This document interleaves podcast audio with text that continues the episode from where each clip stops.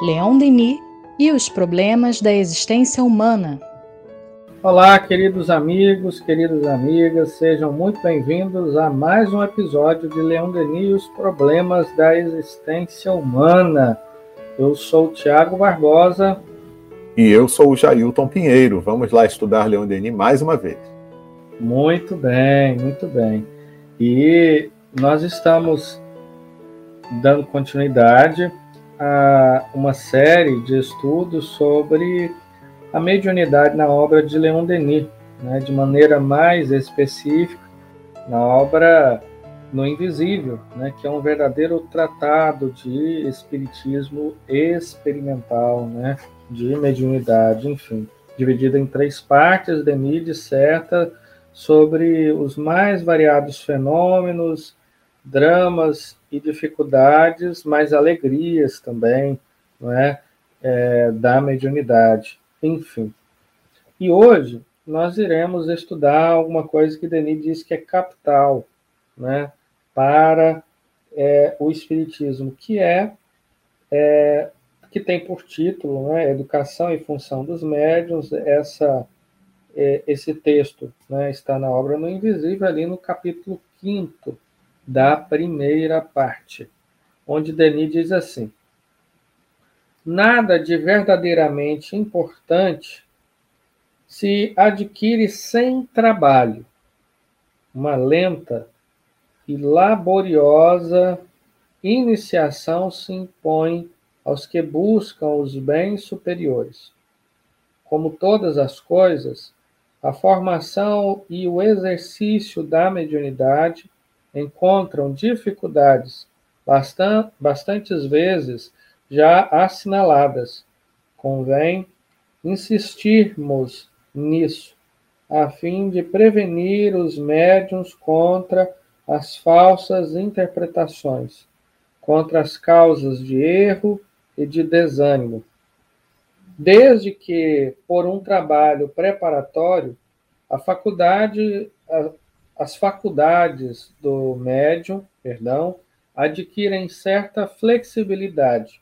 Os resultados que se começam a, a obter são quase sempre devido às relações estabelecidas com os elementos inferiores do mundo invisível. Bom, inicialmente fiquemos aqui. Temos aqui é muito material interessante para a nossa reflexão, não é? Ou seja, é, primeiro, é importante destacar quando Denis fala que nada de importante se adquire sem trabalho. Isso se dá também com a mediunidade, que percorre fases sucessivas no sentido do seu amadurecimento. E com isso exige por parte do médium né, um labor, um trabalho, é, com vistas, claro, à mediunidade praticada de maneira séria e elevada. Né?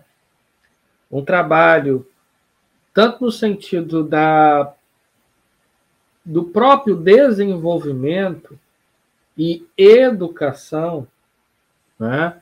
Desta faculdade, que a semelhança de qualquer outra coisa, ela vai se aprimorando através do exercício, né? Um pintor, por exemplo, ele não nasceu, né, por exemplo, não sei, um Picasso, ele não nasceu já com toda a genialidade que nós observamos, por exemplo, na Terra, né? É, na tela, melhor dizendo, Guernica, né? Isso ele foi desenvolvendo e aprimorando a sua técnica, né?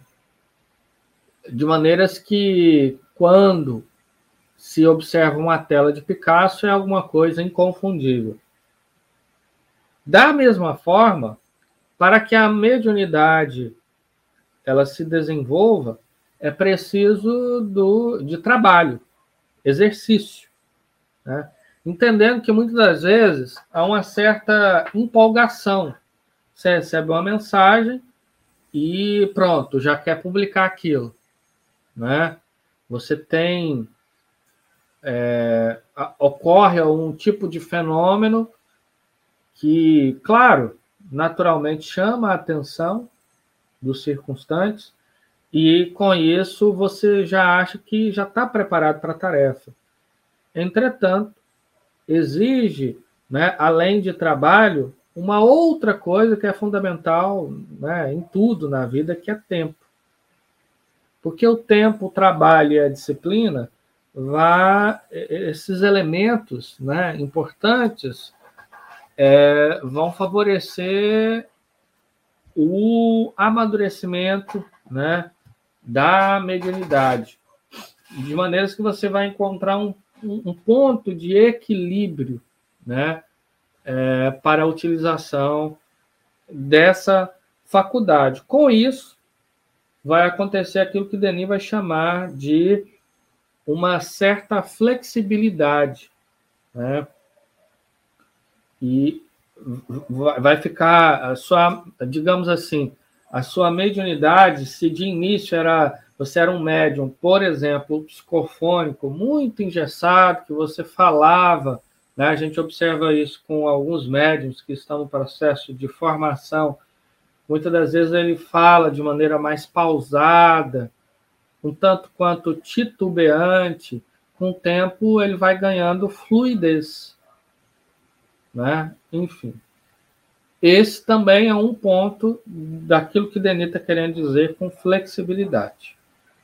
Outra questão que é fundamental, e todo médium tem que ter atenção a isso, é que de início, de início, é natural que os espíritos que comumente vão, digamos assim, conviver com o médium é aqueles que têm maior proximidade, né, com o seu dia a dia.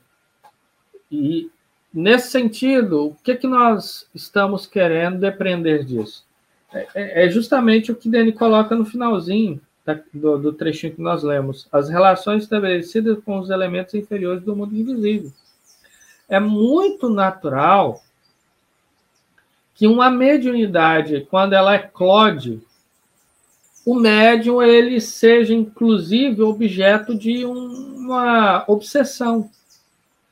Os espíritos que comumente vão comungar do seu dia a dia serão esses elementos inferiores. Porque é, é por isso que o médium, né, com esse trabalho, é, o exercício, com a disciplina, não só a disciplina do trabalho, mas a disciplina do sentimento, a, a disciplina da mente, vai favorecer com que o seu padrão vibratório seja um pouco mais elevado, de maneiras que ele consiga é, estabelecer uma conexão com espíritos de uma qualidade um pouco mais superior. Né? Com isso, não imaginemos que é, é, vamos conviver diariamente, rotineiramente, com espíritos né, superiores. Não. Não raras vezes é um espírito, um bom espírito, digamos assim. Né?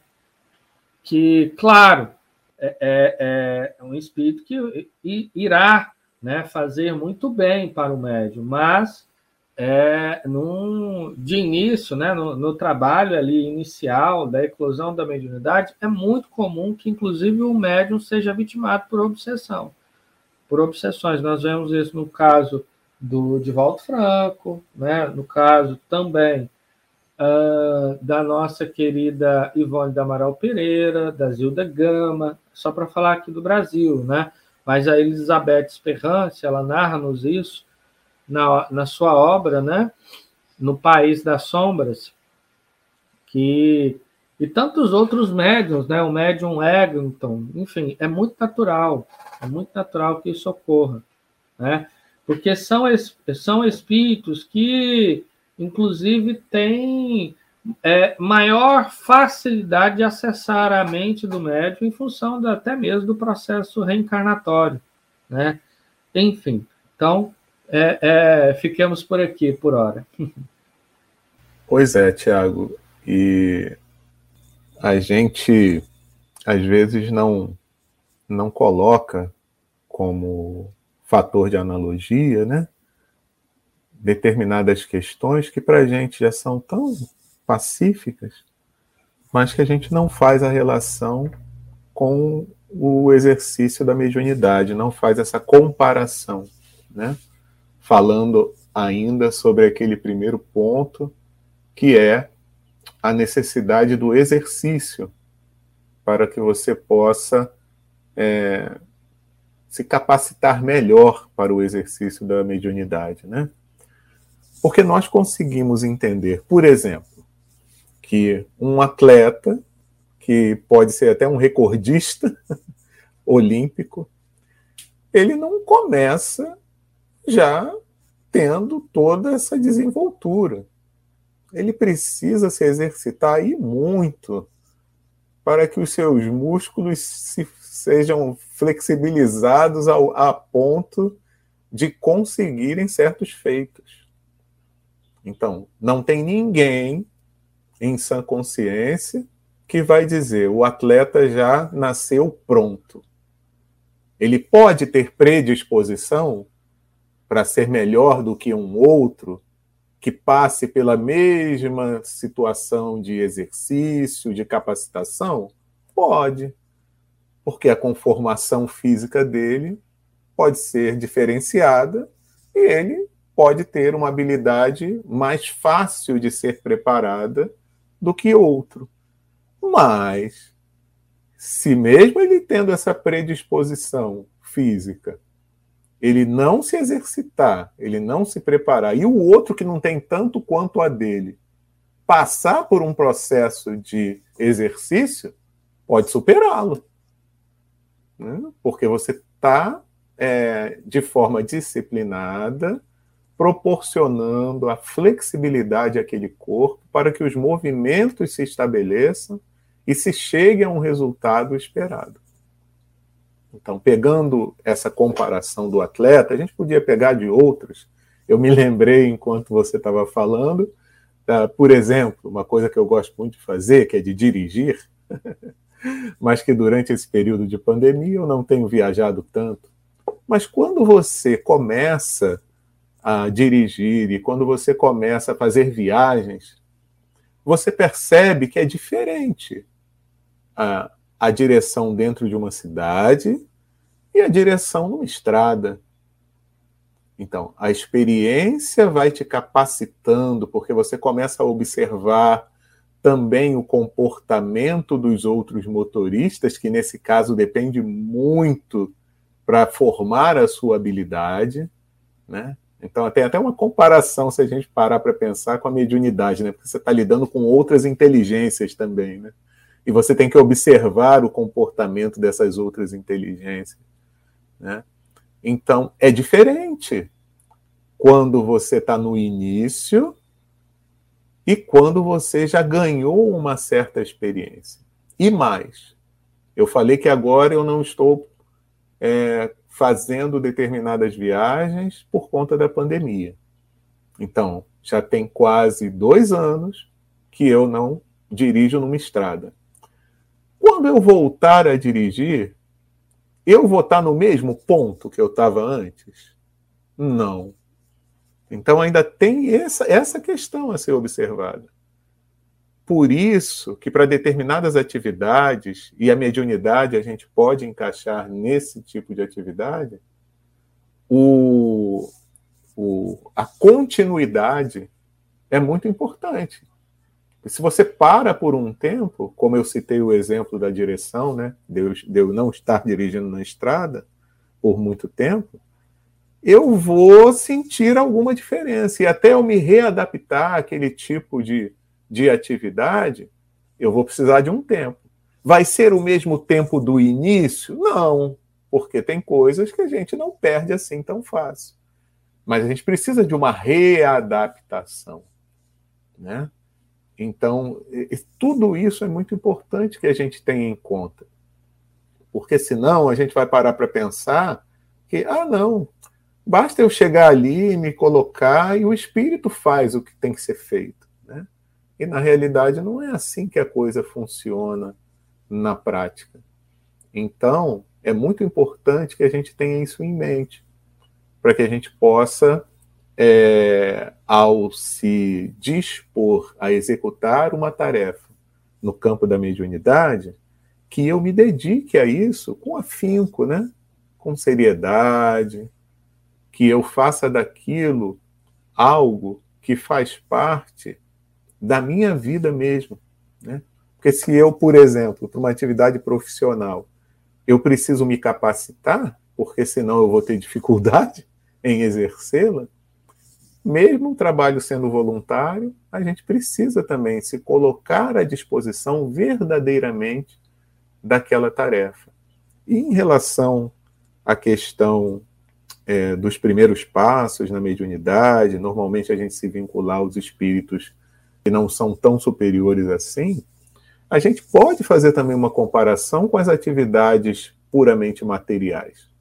Porque quando a gente vai começar a estudar uma determinada situação, uma determinada área, por exemplo, do conhecimento, é, imagina a gente numa escola, né, quando a gente está lá aprendendo as primeiras letras, eu não preciso que seja um professor que tenha é, doutorado em determinada área, que seja a capacidade máxima, o supra-sumo do conhecimento. É direcionado para mim alguém que tenha capacitação, sim, né, é, nas primeiras letras, mas não é o mesmo. Como também você pode parar para pensar. Eu estou lembrando aqui quando eu estava é, na atividade profissional. Quando chega alguém novo e eu preciso informá-lo sobre uma determinada área que ele precisa trabalhar, então um, um instrumento que ele precisa aprender a manusear, é, no primeiro momento nem precisa ser aquele que é o melhor capacitado naquele naquele instrumento para passar as informações para ele. Pode ser, e às vezes é até melhor que seja alguém que já tenha habilidades, mas que seja novo naquilo, porque vai estar tá na memória lembrando do qual, de quais foram as dificuldades também que ele teve iniciais, e ele pode passar de, de forma até mais tranquila para esse companheiro novo as informações, né? Porque ele sabe quais foram as dificuldades, está mais na memória mais recente dele todas essas dificuldades que ele enfrentou. Então ele passa até com uma certa facilidade algumas informações, né? É, então não é nenhum demérito também, né, que isso se dê. E é um, um exercício que a gente tem e, e, tudo faz parte da experiência. E é bom a gente se lembrar disso, né, Tiago? Porque para tudo na vida, a gente está falando aqui da mediunidade, mas para tudo na vida, desde o atleta, desde o motorista, desde o do, do que vai trabalhar lá na indústria, mas também com o da mediunidade, que não é porque no início a gente enfrenta dificuldades que a gente vai desistir, né? Então, a gente já tem que ser informado disso. Olha, não vai ser um mar de rosas. né? Sempre existem dificuldades, mas há como essas dificuldades serem superadas se eu me manter disciplinado, perseverante e dar continuidade a esse exercício da inicial e que precisa ser acompanhado ao longo de todo o processo, né, Tiago? Acho que é isso. Exatamente, exatamente. Inclusive, desdobrando isso que nós dois estávamos conversando, já já, é, Denis diz assim, ó, uma multidão de espíritos nos cerca, sempre ávidos de se comunicar com os homens. Essa multidão é, sobretudo, composta de almas pouco adiantadas, de espíritos levianos, algumas vezes maus, que a densidade de seus próprios fluidos conserva presos à terra. Esse é um ponto importante, depois nós vamos voltar nele. As inteligências elevadas, animadas, de nobres aparições, revestidas de fluidos sutis, não permanecem escravizadas à nossa atmosfera depois da separação carnal. Remontam mais alto a região que o seu grau de adiantamento lhe indica. Daí baixam muitas vezes, é certo, para velar pelos seres que lhes são caros. Imiscuem-se conosco, mas unicamente para um fim útil e que, casos. É, e em casos importantes, de onde resulta que os principiantes quase, nu... quase nunca obtêm senão comunicações sem valor, respostas chocarreiras, triviais, às vezes inconvenientes, que os impacientes, que os impacientam e desanimam. Muito bem, né? Então, Denis, de certa forma, ele está justificando aquilo que ele havia pontuado no parágrafo anterior com relação é, ao porquê que as relações iniciais do médium com o mundo invisível se dá né, com a fatia, digamos assim, que compõe os elementos inferiores né, deste é, mundo invisível. Ou seja, aquilo que Allan Kardec vai chamar de erraticidade, né? Aquele período de interregno entre uma encarnação e outra, onde os espíritos ficam no mundo espiritual. Pois bem, é, isso se dá primeiro que, naturalmente, né, esses espíritos eles têm uma certa avidez, uma certa é, é, necessidade e também vontade de se comunicar com o mundo visível, né? Um familiar que ficou, um desafeto que igualmente ele o percebe e o persegue, né? Enfim, por variadas motivações, é, há uma quantidade grande de espíritos que querem se comunicar. Esses espíritos, não raras vezes, essa multidão invisível, né, não raras vezes são compostas por espíritos levianos, espíritos, é, é, é, digamos assim, que têm interesses não exatamente com o progresso e evolução daqueles com quem eles estão se comunicando, mas até mesmo o contrário. Né? E os fluidos que compõem a atmosfera espiritual desses espíritos, não raras vezes se assemelham com os fluidos que compõem a atmosfera espiritual do encarnado. Não exatamente, não necessariamente, é preciso que a gente faça uma, né, é, rapidamente uma, uma ponderação, significa que a evolução desse espírito, mas que estando na condição de encarnado, os elementos vitais que compõem o nosso corpo físico naturalmente serão mais grosseiros.